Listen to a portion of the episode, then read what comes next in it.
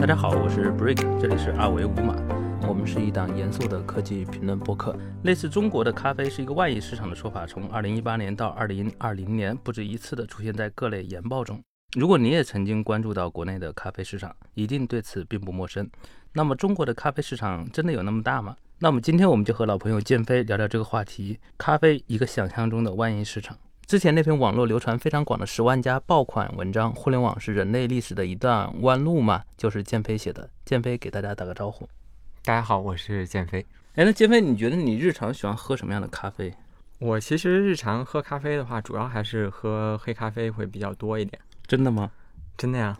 因为如果要是喝想喝，就是真正想喝愉悦感的东西的话，我就去喝茶或者是去喝汽水了。那那你觉得一杯好喝的咖啡应该是什么样的？比如说你说你常喝的黑咖啡，我觉得黑咖啡领域要想说好喝的话，就还挺难的。它主要是需要不苦，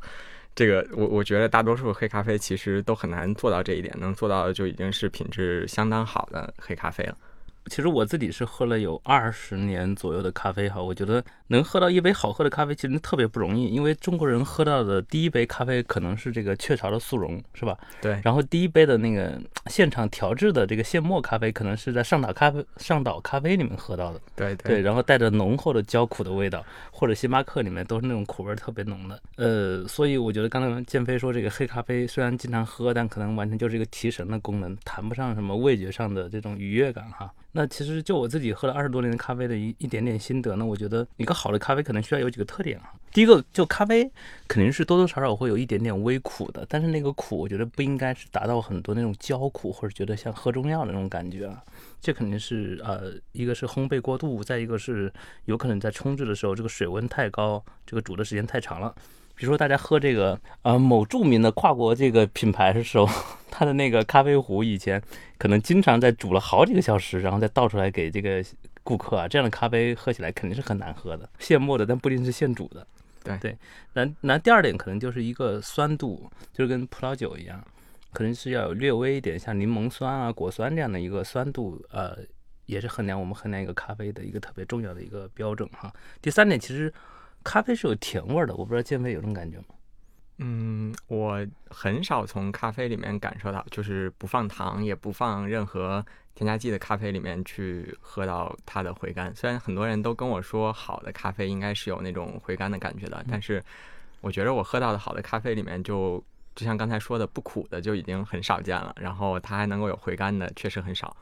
其实今天早上那个我自己的咖啡粉没了哈，那大奎给了一包我这个某品牌的这个这个挂耳咖啡，哎，喝起来就有这个甜味儿，就有回甘，而且真的是几乎不苦，就是只有非常轻微的这个苦涩味儿，呃呃一点点的酸味儿，但这个咖啡其实那一袋儿平均算下来成本还不到两块钱。那其实除了甜味，我们说的回甘，那建飞你自己感觉其他的什么饮料会有所谓的回甘哈？奶茶肯定不算啊，奶茶入口第一口就是甜的。对，就是相对来说，我觉得纯茶里面喝到有回甘的还概率会大一些，主要还是一些一些一些绿茶。嗯，然后还有两点呢，我们我自己感觉，我觉得一杯好的咖啡还有一个就是香气。比如说建飞，你觉得那个咖啡的味道好闻吗？比如今咖啡味道好闻，这个就是我觉得所有的咖啡味道都挺好闻的，就它闻起来比喝起来要好，是吧？对对。还有一点就是那个所谓的叫醇厚度。就是说，比如说我们喝这个咖啡，有时候自己的手冲出来，感觉哎呀，这个咖啡很水，就是水味儿挺重的，但咖啡味儿喝不出来。那另外一方面，它的反应反面，我们说醇厚度，就是说它其实是有一定的粘稠度那种厚重的感觉，就跟其实跟建飞刚才说的喝茶是一样的。所以我自己是感觉，一个是一杯好的咖啡，一个是有一点点入口略略微有点苦，然后有点果酸味儿。然后会有回甘，那香味儿肯定是必须的。醇厚度如果也有的话，那这杯咖啡就非常好了。对，但是刚才我其实也说到嘛，就是我我其实并不是一个典型的咖啡爱好者，我就是对咖啡的口味本身没有那么多的追求和研究的情况下，我其实有一个更功利的视角，就是我其实会去衡量一下咖啡的咖啡因的含量，就是有的时候确实是因为工作的需要，或者是因为这个感觉。嗯，最近太困了，然后所以才需要去喝咖啡的。所以有的时候我也会去横去查一下各家就不同地区的咖啡豆啊，然后包括各呃不同品牌的这个咖啡，它的咖啡因的含量到底有多少。有的时候我甚至会用咖啡因来决策我到底今天要喝什么咖啡。其实因为我也有喝咖啡还有茶的习惯，比如晚上的话，我就害怕睡不着觉嘛，我就特意会买一些那种呃低咖啡因或者去咖啡因的红茶喝。那其实刚才说的这个啊好的咖啡的一个标准，我刚才说我是说的是我自己的这么一个标准哈。那其实很多国家对于这个咖啡咖啡的这个口味的评价标准非常的不一样。你比如说意大利，因为我们现在其实喝到的包括星巴克是吧？我们喝到的这种各种咖啡的饮品，它的它最开始那个那个咖啡其实都是一小杯的意式浓缩，对吧？它兑上这个三百毫升的这个白开水就变成了美式，嗯，如果再兑上牛奶就是拿铁，对，所以意大利人他们觉得喝咖啡一定是要有，哎，入口是一种焦苦焦苦的味道，然后浓郁的咖啡的香味儿，最后呢有一个强烈的回甘，然后意式咖啡就是那么一小杯啊，但是在其实更多的国家，包括呃法国、英国，我以前看过研究啊，他们当地人最喜欢喝的还是这种加拿奶的黑咖啡，比如拿铁啊这样的，还是最受欢迎的。那回到今天我们讨论的话题啊，就刚刚我们提到，现在国内我们看到很多研报说，预测中国的咖啡市场在二零二五年的时候会达到了一万亿的规模。那建飞刚刚说了，他其实不是一个呃严格意义上的咖啡爱好者，但是建建飞是一个非常热烈的一个咖咖啡的一个评论作者哈。在这之前，建飞写过一篇很有名的文章，虚构的。万亿咖啡市场，你这个随便谷歌、百度一下哈，都能看到这篇文章在三十六个钛媒体和虎嗅上都曾经发布过。那建飞，你在这篇文章中，我我印象中你其实会呃非常较真儿的去算了一下这个中国咖啡市场究竟有多大，对吧？呃，以及这个流行的这个一万亿可能是一个虚值。你今天能跟大家分享一下你的这个怎么算出来的吗？对我其实首先要澄清一点，就是我那篇文章发了之后，后台收到了好多就是咖啡从业者和咖啡。爱好者的怒骂，但是我其实嗯，对咖啡这个东西本身其实并没有太大的这个意见。然后我自己其实也是喝咖啡的，虽然我不是一个咖啡的爱好者，但是我日常其实是喝咖啡的。在这种情况下，我其实写这个选题的目的是因为看到了太多的这个研报，把这个咖啡的市场的泡沫吹得太大了。就是，尤其是这个万亿的咖啡市场，这个这个这个噱头，哎，我我印象中就是文青的两大归宿，一个是开民宿，一个是开咖啡馆，是吧？最后都落荒而逃。对对对，就是也导致了好多人就是在不明就里的情况下，就莫名其妙的开了一个咖啡店，然后最后就把所有的家产都赔掉了这样的一个事情。我是基于这个角度去想写这样一篇的文章，去反驳那些把咖啡市场过分夸大的一个趋势。我这篇文章的基本逻辑其实是说，现在各家报告里面的咖啡市场规模的计算方法都不太透明，然后能够看到的他们其中的一种算法，算出这个万亿规模是通过这个咖啡豆的消耗量来计算的。呃，每年中国咖啡豆的产量、咖啡豆的出口量和咖啡豆的进口量这三个数字都是相对来说比较公开透明的，可以查到的。这样的话，你就可以计算出有多少的咖啡豆是被消耗在了中国的境内。然后再通过这个市场调研的方法，你去大致了解一下中国的消费者有多少比例是喝速溶咖啡的，有多少比例是喝这个堂食堂食的这种现磨现磨现煮的咖啡的，还有多少是喝冻干和手冲的。然后再根据不同的咖啡品类，对这个一就是不同的咖啡品呃不同的咖啡单品一杯所消耗的咖啡豆的量，去给赋予这个整个咖啡豆消耗量一个。商业上的市场的价值，然后最后可以算出来，就是如果咖啡豆的消耗量继续增长的话，那么到二零二五年，或者是有的报告是到二零三零年左右的时候，中国会有一个万亿规模的咖啡市场。但是这个算法其实它很脆弱，就是中间它引入了太多不确定的变量，就是它整个这个公式里面唯一。呃，能够确定的就是咖啡豆的消耗量，然后剩下的所有的就是所有的基本上都是一些就是并不能够准确拿到数字的一些一些变量。还有一种是杯数，是吧？我经常看到就是这个，比如说日本、韩国、中国的市场一年消耗多少杯咖啡，然后对你是怎么倒推从这个杯数去倒推这个咖啡的消耗量的？它其实杯数的计算是通过就是整个这个市场消耗了多少咖啡豆，然后根据每一种咖啡的。对咖啡豆的消耗量来倒推的这个杯数，就一杯，比如说美式是，嗯，我记得星巴克好像是二十克，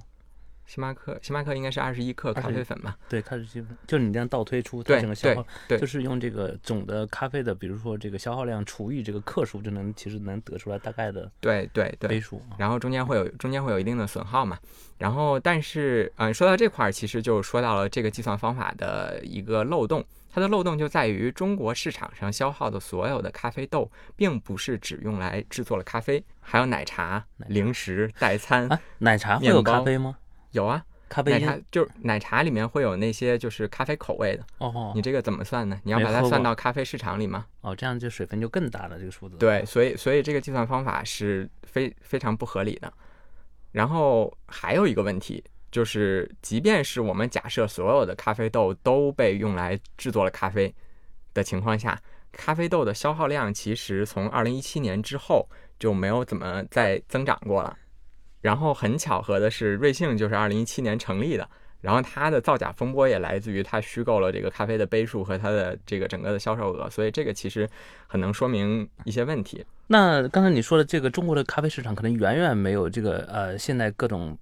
研报中体现出了那么大的一个数据。我我看到的一个数据是这样的，就是速溶咖啡大概是七八百亿的样子，对吧？然后这个呃咖啡店，就来自连呃连锁也好，单店也好，大概是两三百亿。也就是说，中国的这个正儿八经纯正的咖啡市场，大概应该是目前一二零二零年可能就是一千到一千五百亿左右。咖啡市场的测算，它有非常麻烦的问题，就是在于，呃，你怎么把这些咖啡企业里面的销售都拆出来？那就是星巴克里面到底销售了多少算是在咖啡市场里，还是把星巴克整体都算在咖啡市场里？就广义上的咖啡市场，就是它说不定未来有可能在一个时间点是确实可以达到万亿的。然后这种增长可能它来自于三个方向吧。第一个方向是最朴素的，就是如果咖啡的销量继续增长，就是就是那些研报所假设的那些，就是如果真的咖啡的销量进一步增长，中国有更多的人喜欢喝咖啡，爱喝咖啡，从不喝咖啡变成喝咖啡，这个市场规模也会随之增长。但是这个我觉得不会是未来的一个主要的增长动力。然后第二个是一个咖啡品牌销售其他商品的增长，在一些统计口径下，确实是会把星巴克整体的这个销量都算在咖啡市场里面的。那其实星巴克它在国内的话，没有咖啡因的调味拿铁其实最受国内的欢迎。然后那个在美国的话，那其实星冰乐是最受欢迎的，这个都是增长的点。然后二零一六年之后，那个二零一六年之后，茶瓦纳进到中国的话，其实给星星巴克带来的这个销量增长也是不错的。然后还有好多人认为这个星巴克其实是在售卖第三空间，那其实它卖的是不是咖啡或者是不是茶，是不是零食，那都无所谓了。但是如果你要是把它当做一个咖啡企业算进咖啡市场里面的话，这也算是一种增长。然后另外一个第三个是我觉着比较重点的，有可能是真实的咖啡市场，如果要是能够达到万亿的话的一个动力，来自于咖啡的换代升级。就是在过去二十年里面，刚才你也提到，就是中国消费最多的其实还是类似雀巢那样的三合一的速溶咖啡。在这部分用户里面，他随着他的消费能力的提升，他们会逐渐开始尝试糖糖食的那些咖啡，还有包括冻干的咖啡。假设我们说以前一个喝一元一条速溶咖啡的消费者，他升级到了喝瑞幸，哪怕瑞幸天天给他发三点八折券，他一杯只要十块钱，这个个体消费者的客单价也比过去成长了十倍，对吧？这样的话，你用那个速溶咖啡的那个现有的市场规模去膨胀一个五到十倍的数字，那不就差不多是万亿嘛？对。然后包括前几年很多人都突然开始喝胶囊咖啡，这里面的性价比你就完全不能细算，因为你要买一台。买一台胶囊咖啡机要几千块钱，然后再去买胶囊的话，那胶囊一个的成本大概是三到四元，那相当于你那一杯出来了之后的成本，比你之前喝速溶的话也要膨胀个五到十倍。但是你说胶囊咖啡的口感体验能比普通的速溶提升多少吗？我觉着，嗯。能提升百分之五十就不错。哎，你说这个话题，我有我有感受哈，我感觉好像五星级酒店里面通常会配一个胶囊咖啡，对。但是往下面一个快捷的品牌，它甚至会给你提供是挂耳，然后给你很贴心的准备了一次性的纸杯，还有这个烧水壶，让你做手冲。那你觉得哪种会好一些？看上去好像是胶囊更高级，对吧？对对对，胶囊它整个那个当时它流行起来的原因，也是因为它的仪式感很强，然后又很方便。就是它其实是为速溶咖啡赋予了一个 仪式感。但是我觉得像有一些那个那个新兴的酒店品牌里面，它可能就会给你那那个罐儿，其实喝起来会比胶囊的味道会更好一些，而且它会提供几种口味的选择。对，所以说回到咖啡市场要增长的这个领域的话，我觉得未来主要会是存量升级的这个部分。瑞幸咖啡它诞生了之后，它已经把现煮的这个咖啡的价格打到十块钱一杯左右了，基本上就可以是认为所有认可咖啡作为饮品的人都不会觉得咖啡的价格是一个门槛了。你再让它降一个级别的价格，我也觉得不会有更多的人卷入到咖啡这个市场里面来。对，其实我还注意到哈，就是其实很多以前不在咖啡或者说食品这个行业的呃公司啊，它也开始进入到这个行业。比如最典型的就是同仁堂，嗯嗯，你听过这个枸杞拿铁、罗汉果美式、肉桂卡布奇诺吗？对对对，我听过。你还记不记得我当时在这个办公室里面啊，在煮黑咖啡的时候，我放入了枸杞，嗯，然后没有人敢喝。然后过来半年之后，同仁堂就推出了枸杞拿铁。我觉得可能主要是我没有搁牛奶的原因啊。对，你看这样子作为一个上市的一个老牌的一个呃呃医药公司哈，它也开始布局这种所谓的新消费，而且把咖啡作为它的一个主打产品。我们能看出来，它对这个市场还是比较看好的啊。这是一个例子。还有另外一个就是呃，大家想想象几乎是很难想象到的哈，特别是如果不开车的话，就中石化。呃，和联咖啡其实推了一个品牌叫易捷咖啡，我不知道建飞听过没？嗯，我有听过。对，而且我我上次看资料非常诧异的是，中石化是旗下的易捷是中国最大的连锁超市，它的便利店的数量有高达两点七万家。呃，然后第二名的呢，还是来自这种能源行业，中石油旗下的昆仑浩克。加油站做便利店这个事情其实是比较成熟的一个模式，在不管是在日本还是在美国，其实我们呃仔细回忆一下的话，美剧还有那个就是欧美的电影里面都会有那个，就是开车到一个加油站，然后进去之后是一个小卖铺那样的店，然后里面有卖吃的，然后有卖一些简单的工具、生活用品都有。其实这个是一个很成熟的模式，因为呃你只要是路上跑的人足够多，那就会有。其实就是会有足够多的购物的这种应急购物的需求，它是一个典型的、很自然而然发生的一个一个一个一个行业发展。然后，但咖啡这个，我去年看到这个易捷做咖啡的时候，也是有有一点点诧异。但是后来仔细研究了一下，发现他们还是在这个先开了一，就是在上海应该是开了一一两家店试点，然后很快就发现要发展到全国了，这意味着它的模式跑通了。我觉得这里面其中的一个逻辑是，副驾驶的人在加油的时候没有事情干。嗯，就是你想象一下，如果你自己不是坐在驾驶席，而是坐在副驾驶席，然后驾驶席上的人下去去什么去去去去付加油的钱了，这个时候你其实就是有可能会去上趟厕所，然后回来的时候顺便就带杯咖啡，反正在路上你也没有什么事情干。难道不是司机更需要咖啡因吗？更需要提神吗？对，理论上是这样的，但是我觉得真正会在路上就是有可能会疲劳驾驶到需要去喝咖啡的那一部分人。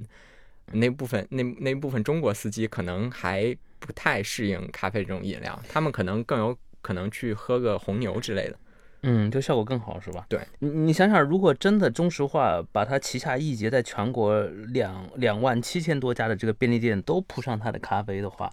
那迅速的将会超过这个全家、罗森甚至星巴克。星巴克在全国是四千多家店，对吧？然后呃，瑞幸大概也是四千多家，对，大概就是他们的五到六倍的一个对对对规模，嗯，做到这一点，你觉得中国的咖啡市场会发生什么样的变化？我觉得会分开来看，就是包括其实加油站的便利店是和这个外面街面上的便利店是两套逻辑，它从选址上、从选品上、从商业模式上，包括到客群上都是完全不一样的，这是两种不同的业态。就是我觉得，即便是。中石化、中石油最后把这个模式跑通了，每一个加油站都配了一个咖啡店。我们普通人在上着班的过程中，也应该不会走到加油站里面去买一杯咖啡。但其实我觉得有一个呃东西可以去做了一个验证吧，比如说这个呃麦当劳和肯德基，特别是肯德基对吧？还推出那种咖啡卡，嗯，就他们其实推出了这个现磨咖啡，我觉得它的也许它的出品的品质和它的模式其实是跟这个易捷。去去做咖啡是不是会逻辑会有点类似？他就提供一项新的服务，但是这个新的服务它并不指望它成为它的一个新的一个大的利润的来源。嗯，麦当劳和肯德基做咖啡其实也有一套它自己的逻辑，它的逻辑主要是通过相对来说比较低价和优质的咖啡吸引你进来吃下午茶。对我，我之前办过一张这个这个肯德基的卡，结果哎，就是开始好像掏十八块钱、二十八块钱，然后每次你买一杯中杯美式加一块钱，最后那个月我大概买了三杯左右。对，就是呃，一个是有可能像你这样的用户，就是在月卡那个环节就。就被他就被他套住了，然后另外一部分有可能有的人他虽然就是买了月卡，然后天天坚持去喝的情况下，然后他肯德基和麦当劳真正赚的点是在于你喝的时候不会只买一个咖啡。会搭配一些小食是吧？对对，啊这就是那个你走进麦当劳那个环境，你怎么可能不买个甜品出去？这就是店家的一个消费的陷阱哈。那其实刚才呃，我们其实提到咖啡的时候，还有个就绕不过去的话题哈，就是奶茶。你比如说我们在录这期节目的时候，我和大奎，哎，我们看到了有一家这个蜜雪冰城的这家店，然后我们看到它所有的价格都不超过十块钱啊。我我今天喝的是这个燕麦拿铁，我我感觉啊，就我自己的。主观的一个印象中，好像大部分人好像，特别是年轻人，好像更喜欢喝奶茶而不是咖啡，对吧？因为奶茶它的口感相对来说要求和门槛会低一点。就是你喝一个很便宜的咖啡的话，你有可能会觉得口感很糟糕，尤其是如果你要是不加奶精、不加糖，只喝它的黑咖啡。然后它的咖啡豆品质又很差，这个时候你的体验是很糟糕的。但是如果你喝一杯奶茶，即便是很便宜的，你也会很爽，因为糖和咖啡因和奶油就堆在那个地方了。呃，我我我我感觉是咖啡其实对中国人的味蕾是一个挑战，就跟红酒一样。呃，我们说红酒的单宁，咖啡的酸度，其实它本质上它是有一种涩味在里面，苦味和酸味混合在一起这样一个味道哈。但这跟中国人主流的一个味蕾的。偏好是不太一样的，所以我感觉一杯美式入口裹下来的第一次这种焦苦，可能就打败了百分之九十九的中国人，是吧？南方人觉得好像闻到了这种烧糊了的锅包味儿，然后北方人呢，好像被这个烟囱呛到了嗓子眼儿。自己第一次喝黑咖啡是什么时候吗？我第一次喝咖啡应该还是在上学，应该是初中的时候吧。在哪儿喝的？好像还就是上岛。上岛是吧？嗯，在家附近的一家上岛，因为当时觉得上岛是一个特别高大上的地方。那一代还是就是当时是我们还要通过盗版的模式去看各种的美剧，什么《生活大爆炸》《六人行》啊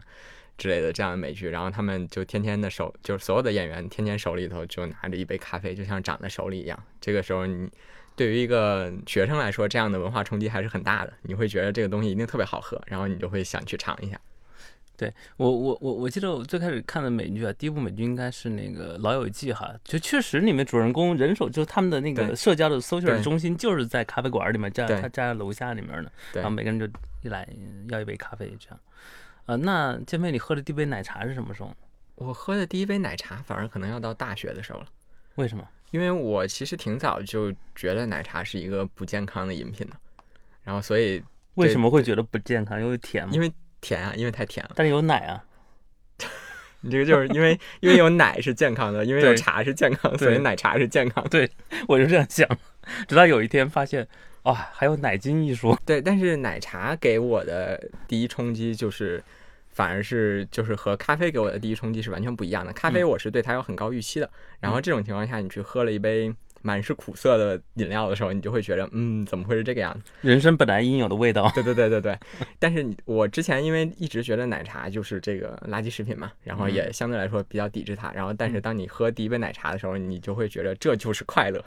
哎，但是我觉得很有意思啊，就当你讲了一个，就是咖啡进入中国，它是跟这个欧美的文化，呃，以以这种美剧、英剧的方式进入到中国是一样的哈。哎，建飞，你有没有想到一个问题，就是？为什么喜茶门口可以很多人排队去买他的奶茶，但是星巴克啊、Costa 这些就不会排队去买咖啡？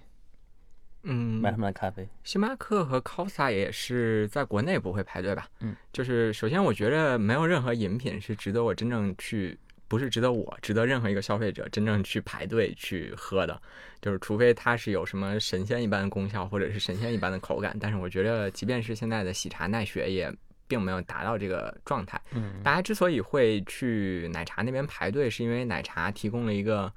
丰富的社交筹码。就是我看到了喜茶，我排队了喜茶，我买到了喜茶，我喝了喜茶，我最后在朋友圈发了喜茶。曾经星巴克在中国也是有这样的社交筹码的，就是我买了一杯星巴克的咖啡，一定要去发个朋友圈。但是现在因为大家都觉得咖啡是一个很平常的事情了，之后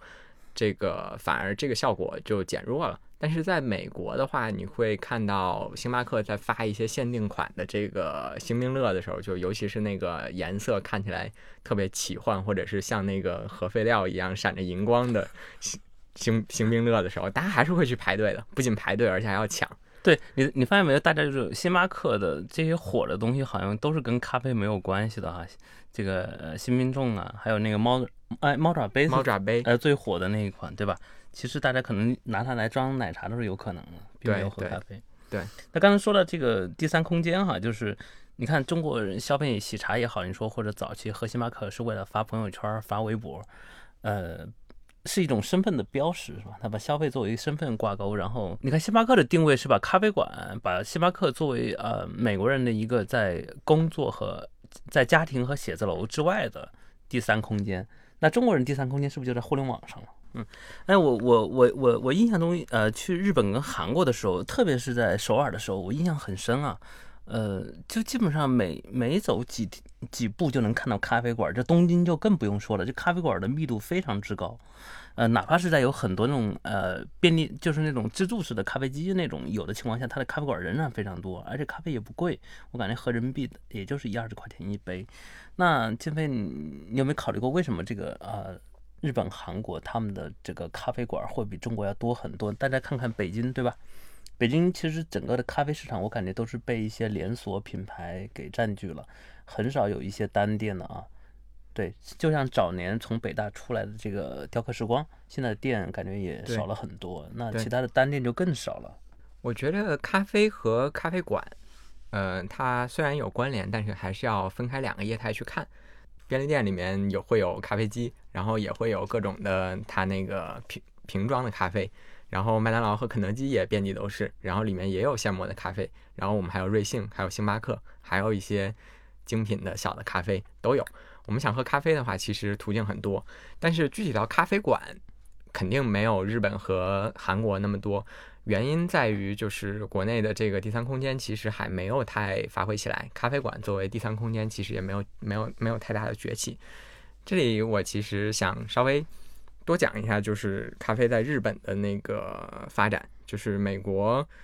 波士顿大学的一个人类学家 Mary White 其实写过一本《Coffee Life in Japan》，专门去讲这个咖啡是怎么在日本发展起来的。日本的第一间咖啡馆其实是由郑成功的后人在一八八八年开设的，叫可否茶馆。你听这个名字，第一反应肯定是觉得这是一个茶馆，怎么会是咖啡馆呢？但是可否其实是当时咖啡的一个日文翻法。哦，coffee 是吧？对，就是可否这两个中文字在日文里面，它的表达就是是否可以的这个意思的时候，它的读音是咖 he，所以它就很像咖啡的那个音。当时因为在那个日本有大量的西方的事物涌入日本社会嘛，所以每天都有很多同样的东西，然后冒出不同的日译名。